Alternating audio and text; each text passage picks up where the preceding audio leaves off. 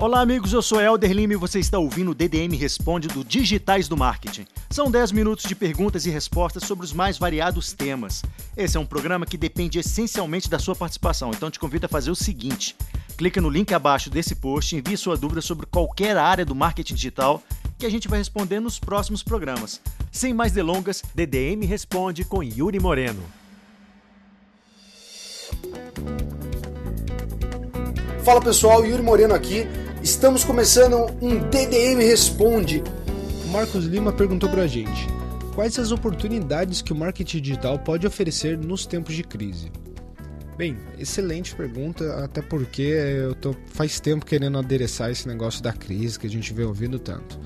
É, realmente ela influencia em qualquer mercado, é, principalmente na verba de marketing, tudo. É, é um dos primeiros setores que sofre influência direta no budget, nas campanhas. O pessoal meio que pisa no freio nas questão, na questão de investimento de mídia mesmo.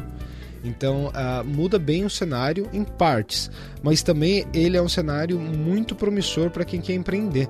Uh, todo o país emergente, principalmente o Brasil, que tem um, um ecossistema de empreendimento ainda que é muito recente, ainda está surgindo, tem muita oportunidade. O Brasil está surgindo agora as, as incubadoras uh, e, e, o pessoal está entendendo o que é Angel Investment, Seed Round, por agora. Então eu acho que assim, se você quer abrir seu negócio, se você quer empreender, e a gente sabe que hoje em dia não tem melhor uh, meio ambiente para empreender do que online, justamente pela questão da abrangência, dos custos, uh, da escalabilidade que você tem hoje em dia.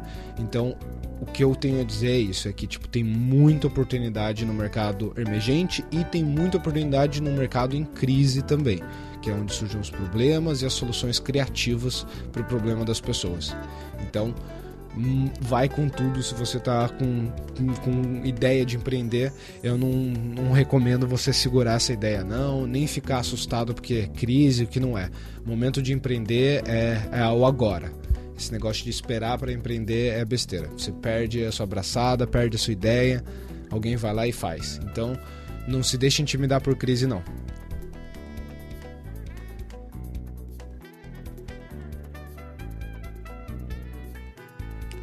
Durval Menezes. Ele falou que tem um cliente que necessita muito criar uma autoridade local para vender seus serviços.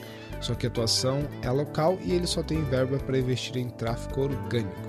Como atendê-lo para que as buscas sobre seus conteúdos impactem o público da cidade dele? Tá, então a primeira coisa que eu falaria para você para começar com um cara que quer trabalhar localmente e quer e tem verba só para orgânico, é já vai para o marketing de conteúdo mesmo é o melhor custo-benefício, acredito que você vai conseguir ter com esse investimento orgânico. Uh, então é montar um blog para ele, um site, se ele ainda não tem, né? Pelo amor de Deus, não tem como virar autoridade em lugar nenhum se você não tiver o básico. E começar a trabalhar o conteúdo que ele está é, relacionado ao, ao, serviço que ele está oferecendo, né? Então, se essa pessoa vai oferecer um serviço X, é, você montar um blog que fale sobre esse mercado, sobre esse nicho e começar a dar a opinião dessa pessoa né, como posicionando essa pessoa mesmo como uma autoridade, uma pessoa que sabe o que está falando quando se refere àquele assunto. Então só isso já você vai conseguir um tráfego orgânico, já vai conseguir um pouco de atrito de volume, o que já vai dar para testar. E naturalmente o tráfego orgânico aí nesse caso de blog e tudo, você trabalhando com endereço também, se o seu cliente tiver um endereço físico e tal, as, a, as campanhas e o, e o seu tráfego já começa a ser meio segmentado para sua região. E aí é só questão de cada vez mais forçar keywords e conteúdos relacionados àquela região específica, aquela cidade específica, aquela localização que seu cliente quer virar autoridade.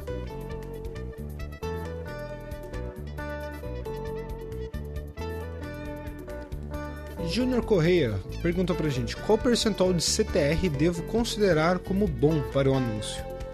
Olha, Júnior, o CTR que você deve considerar como bom deve ser o que é melhor do que o anúncio anterior. Não tem como dar uma resposta melhor do que essa. Se você está querendo um baseline, ou seja, uma média do CTR nas, nas diferentes mídias que você trabalha, é, depende muito né, da mídia. Você tem que dar uma procuradinha. Você está falando se é search, se é display, o tipo do anúncio, o placement, o lugar onde o anúncio aparece, uh, a rede que o anúncio está sendo utilizada. Tudo isso vai influenciar em CTR, tá? Por exemplo, uh, search é, que é uma mídia que tem intenção intrínseca tem um CTR altíssimo. Agora, display, que é uma mídia muito mais de impacto, talvez não tenha um CTR tão interessante assim. Então, é, também, por exemplo, varia onde está aparecendo, como eu falei, o placement, em mobile, em desktop, qual deles CTR, por exemplo, em mobile, normalmente é maior do que desktop. Então, depende muito, uh, não tem como te dar um número exato para um CTR bom ou ruim. O CTR bom ou ruim é realmente o CTR da sua campanha, é sempre tentar buscar melhorar e, e ver se os seus, os seus criativos, né, se os seus anúncios novos estão melhorando, se eles estão tendo um CTR melhor do que os antigos, se os antigos estão ainda tendo, tentar entender por quê e aí traçar uma baseline do seu próprio mercado mesmo do nicho que você está atuando, naquela mídia, qual que é o CTR esperado, estimado. E aí trabalhar sempre para otimizar de pouquinho em pouquinho isso.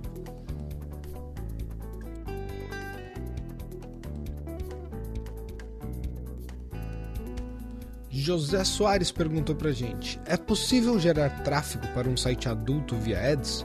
O Google ou Facebook tem alguma restrição de anúncios para esse nicho? Olha, sim, eles têm, José, eles não permitem conteúdo adulto, conteúdo relacionado a drogas, violência, etc.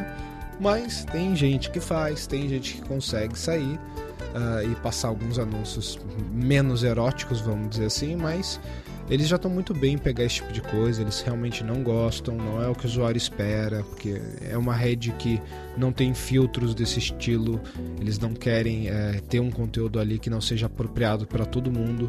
Então por isso que eles filtram na base mesmo, que não tem hoje em dia como você falar, quero ver anúncios sobre XYZ. Então é, eles já filtram anúncios que não seriam interessantes para a comunidade, que seria isso, conteúdo né, pornográfico, porque tem menores de idade nas redes, e conteúdos violentos que talvez não seriam interessantes para ninguém da comunidade ver.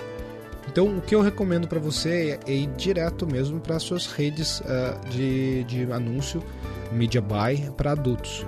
Ou seja, lá você vai conseguir colocar os seus anúncios da forma que você quiser mesmo, sem se preocupar com o criativo, com a mensagem.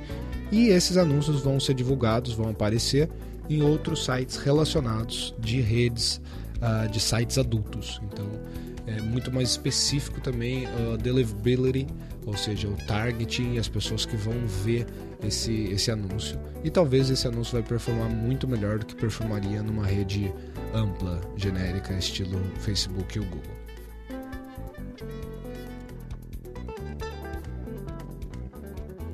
O Sérgio Rezende quer saber. É, ele falou que tem dois anúncios reprovados no Facebook e ele quer saber se tem o risco da conta dele ser bloqueada. Sérgio, bem difícil, tá? Eu já tive muito anúncio reprovado no Facebook com diversas contas e eles são bem ainda fracos, digamos assim, para não usar palavras piores, na questão de, de aprovação e reprovação.